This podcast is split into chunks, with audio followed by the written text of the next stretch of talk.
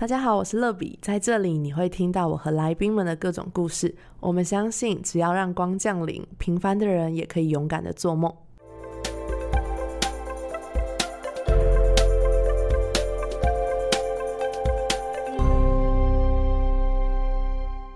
欢迎光临，我是乐比。这几集节目呢，我想要分享一些我自己生命的历程。因为其实我在乐比的账号上面，常常会有一些人问我说：“哎，乐比你怎么会去教会？或是你出生就是基督徒吗？”那我就发现我好像一直以来都没有好好的分享过自己的生命故事。所以我预计用三集的节目来跟大家分享。第一个就是我的得救见证，就是我怎么认识神，如何成为一个基督徒。第二个呢，我想要分享的是。我开拓校园，因为我们教会领受一个祝福建造儿童跟青少年的使命，所以我在上大学那一年，我就开了校园的小组，在校园中传福音。这个呼召就一直领到我们。那目前这个校园小组，就我自己参与校园小组，已经是第十一年的时间了，中间几乎没有放弃过。怎么说几乎呢？就是因为有一段时间可能刚毕业，然后上班就会有一点震动期，或是换工作啊等等，可能有一段时间一两个月是不稳定，曾经有这样的时间。但这十一年来，就是基本上是都参与在校园的服饰当中，然后也陪伴了许多的人。其实真的不敢说自己做了什么了不起的事，可是我真的很感谢神，因为如果不是神的恩典，真的没有办法坚持这么久，而且是越做越喜乐，越做越领受，越清楚知道这就。是神呼召我们要做的事情。那第三个想要跟大家分享的见证呢，是想要跟大家分享我开乐比日光实验室这个账号的整个过程，还有我信主这十一年来。其实刚信主的时候，我们常常都会说，在服侍神的过程当中，你会找到你人生的命定。可是你常常就会看不见，然后摸不着，不知道到底在做什么。我前方还有一堆看不清楚的事情，可是我往回。一看，我真的是很感谢神，怎么一步一步的带领我开始做乐比，然后到如今，透过我，然后好像真的是一步一步完成我的梦想，就是透过新媒体来宣教，来分享很多属神很美善的事情。所以今天这一集呢，我就要先跟大家分享我是怎么得救信耶稣的。很久很久以前啊，没有，不是要讲故事。我想跟大家分享的是，我小时候是一个怎么样子的人。其实我现在一直以来回想，我小时候呢，因为我家境并不富裕，然后我最最最印象深刻的就是我爸妈十次吵架里面有九次都是因为金钱。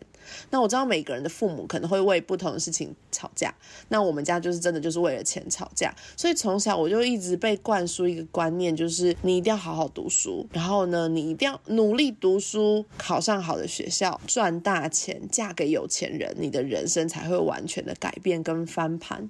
以前我不知道听这些东西会影响我这么深，但我当时真的不以为意。可是逐渐长大的过程当中，我发现我真的就是一直在追求好成绩。我国中的时候其实读了语言自由班，然后在考高中的时候，我一直很努力想考第一志愿，然后我也觉得我很有机会可以上第一志愿，但我那时候没有上第一志愿。就上了那个时候在彰化是第三志愿的学校，然后我就上了这个学校之后，其实不差，但是我自己非常非常的低落。我觉得天哪，我怎么会烂成这样？我知道有一些人可能会觉得哈，你怎么会有这样的思想？可是我觉得那是来自于原生家庭给我很多的影响。我觉得我好像没有办法当第一名之后，我整个梦碎了。我觉得不夸张的是，我那时候真的觉得我的人生该往哪里去？我何去何从？我完全没有第二条路，就是。是没有人告诉过我，如果我没有考上张女，那我未来的人生该做什么？没有诶。所以我那时候其实是非常迷惘的。然后加上小时候我的个性是比较害羞、比较内向，而且我是比较封闭自己的，所以我很少去跟别人分享我这些内心的事情。可是我又没有出口可以去解决我那些情绪或者想法，所以我其实有一段时间，我一直觉得我好像活着没有意义。我觉得我活在这个世界上是多余的哦，我要忍受父母一直。吵架，那父母如果没有生我，不是就不会有那么多经济压力嘛？那他们是不是就不会吵架？所以我有一段时间是对自己的存在是感到很怀疑的。后来我妹妹出生，然后小妹出生，我有两个妹妹。那小妹出生的时候呢，过了好几个月，其实才发现她有罕见疾病。那这个罕见疾病就会让父母要花更多的时间去照顾她，花更多的金钱在她身上。然后我当时又变。变成一种我很爱这个妹妹，可是我又好恨她。我真的是很恨她。我觉得我妹妹不应该出生，如果我妹妹不出生的话，我们就不会有这么大的经济压力。所以我其实一直在一种很懊悔的状态，然后很愤恨、愤世嫉俗的状态。然后我自己觉得我是那个世界上最可怜的人。然后我记得我在高中十八岁那一年，因为我高中就是都在混，没有读书。没有读书的原因是因为我觉得我既然已经不能当第一志愿了，我在这里好像也没有未来。所以我当时有一个比较反差的个性，就是我觉得既然不能当第一名，那我就不努力了，反正我没忘了。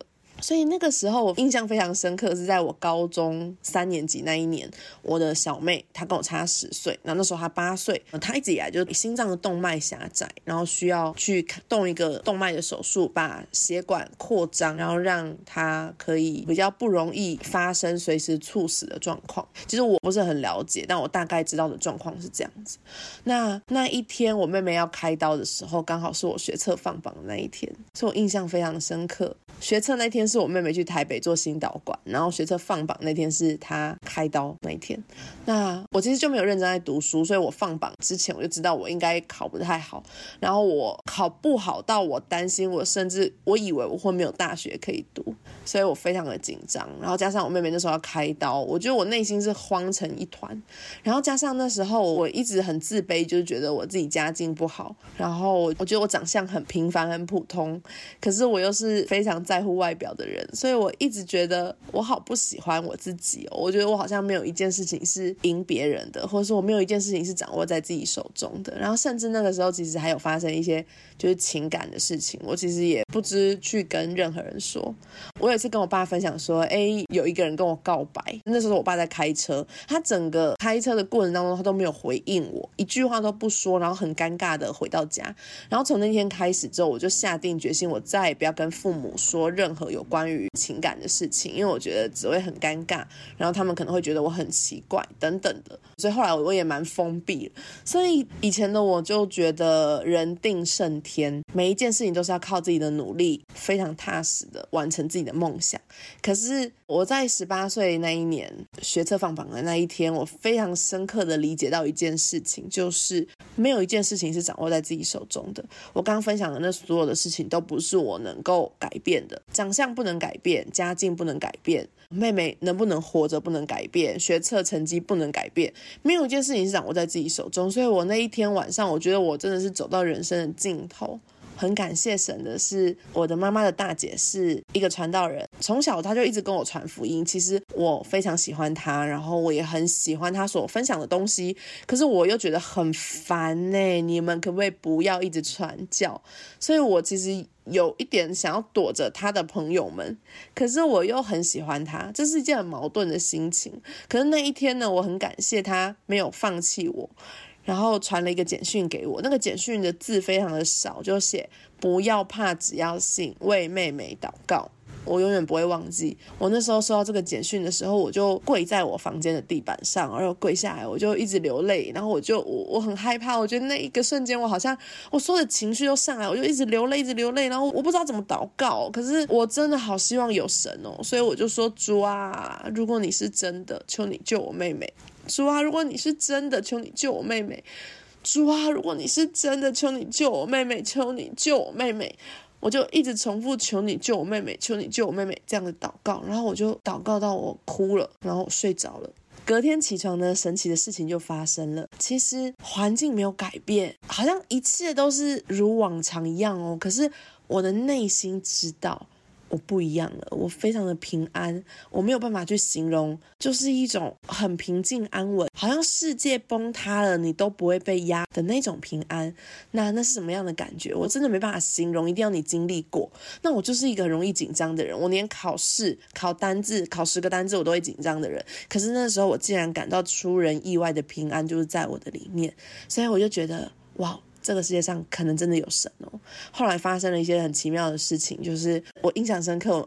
礼拜一是学测成绩放榜，然后礼拜二我妹妹是紧急开第二次刀，可是我很平安。然后礼拜三的时候妹妹就拔管，礼拜六的时候我们就从彰化到台大医院去看她，然后她就可以吃东西，然后十八天之后她就自己走路出院。那那个时候我印象很深刻的是，很多人就说，哎，没有想到她会醒过来，然后连医生都觉得这是一个奇迹，所以我更确定一定有神。然后第三个是我妹妹是一个八岁的身心障碍小孩，所以她完全不会说谎，也不会骗人啊。然后她智力也不高。可是我问我妹妹，你知道你发生什么事吗？我妹妹竟然跟我说：“耶稣救我。”非常深刻，我真的太深刻了。或许他们可能都忘记他们讲过这些话或做过这些事情，可是我当时就是这三个印证，就让我知道这世界上一定有神。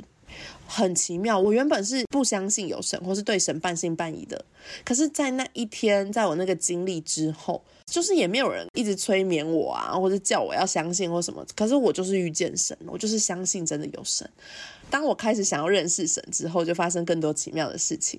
那其中一个奇妙的事情是，高三的时候，就因为那时候的英文老师有一些。疾病，所以我们就换了一个英文老师。那那英文老师是一个基督徒，然后老师的粉笔盒上面还写耶稣得胜，我印象很深刻。那时候我们数学老师来上课的时候，还告诉我们说，跟你们英文老师说不要再传教了啦，在你们班传就好了，还跑到办公室去传。所以那时候我就觉得，哦，这个老师是一个很火热。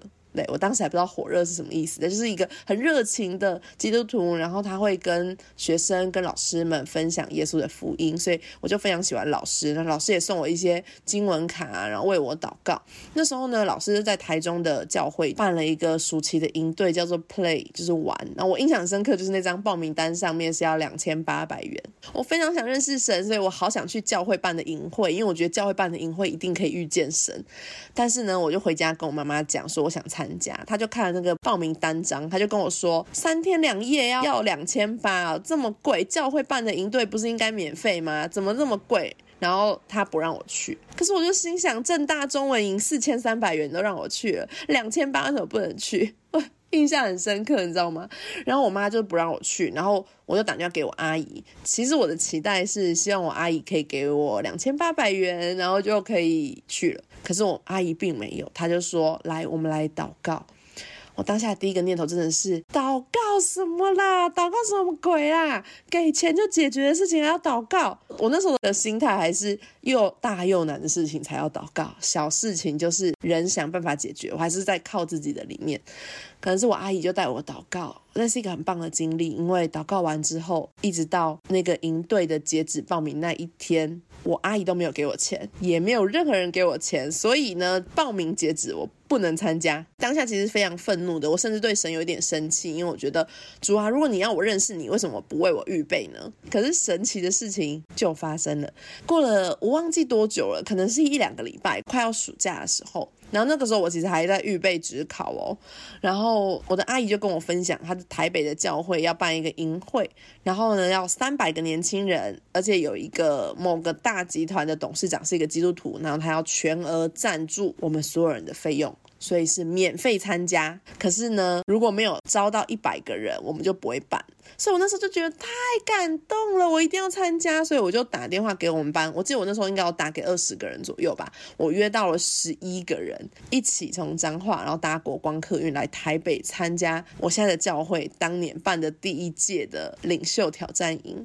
然后我在那个营会当中就很深的又经历神，就是我们有唱诗歌，有分享很多信息，我就更确信。是的，我找到我生命当中要的，我就是要信耶稣，所以我那时候就带着个。哦，好想渴慕认识神的心来到教会。可是后来也是很感谢神是，我进到主日小组之后，我的教会当时的小组长就鼓励我、帮助我、带我读圣经。然后就读圣经是绝对是一个关键，因为我我读创世纪，我真的在把创世纪第一章、第二章读完的时候，我就非常确信我找到我人生的意义了。因为创世纪里面就有讲，我从小就一直在困惑，人从哪里来？这个宇宙怎么创造的？那我活着什么意义？那没有我有差吗？我什么时候会死？我死了要去哪里？可是我读创世纪的时候，我觉得我解决了人一切的问题。我知道我从哪里来，我知道我一生的使命是什么。然后我知道神很爱我，他造我，给我美好的祝福和计划。我是独一无二的。然后我要完成神在我生命当中的托付和使命。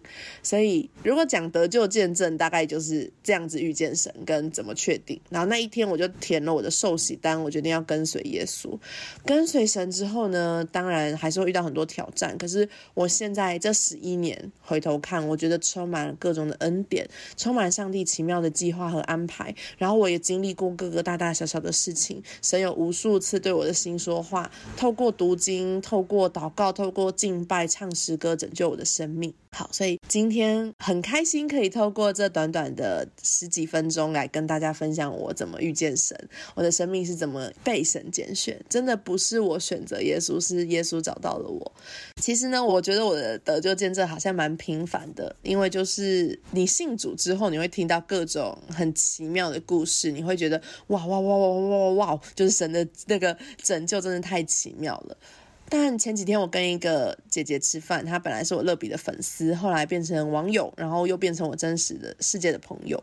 那她就跟我分享，身为 N 代基督徒，她从小就是在台下听着这些第一代基督徒分享他们是怎么遇见神，然后她就很羡慕，也很想要经历。可是他们就是第 N 代基督徒嘛，家里非常的蒙福，然后一出生张开眼睛那一刻，全家就是基督徒，所以她一直都没有机会去经历到什么叫做被神拯救。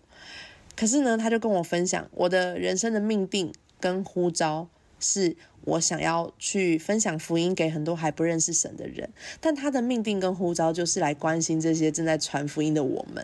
啊，我就觉得好感动哦。那个感动是，我觉得每一个人的生命当中，就是天生我材必有用。上帝在我们每个人生命当中都一定放下那个独特的呼召，所以我们不用比较。或许有时候你听到一些人的故事，你就觉得哇，这样子才是被神大能使用的。可是我觉得没有，就是每一个人都应该要去传福音，我们要彼此相爱，完成大诫命，然后我们要广传福音，完成大使命。那这个完成大使命的过程当中，你要拯救的就是人嘛，就是灵魂。所以每一个人都需要被拯救，并不一定是哦去非洲宣教就是比较厉害。然后呢，我只是关心我。我隔壁同事我就很弱，并不是这样子，而是只要我们在做跟生命有关的事情，都是神所喜悦的。所以这一集的最后，我这个感动就是要祝福在听这一集的所有的听众朋友。或许你是基督徒，所以你才会点进这一集。那我想要鼓励你持续的去做祝福这个世界的事情，即便它是很很很小的事情，你也不要放弃，也不要沮丧。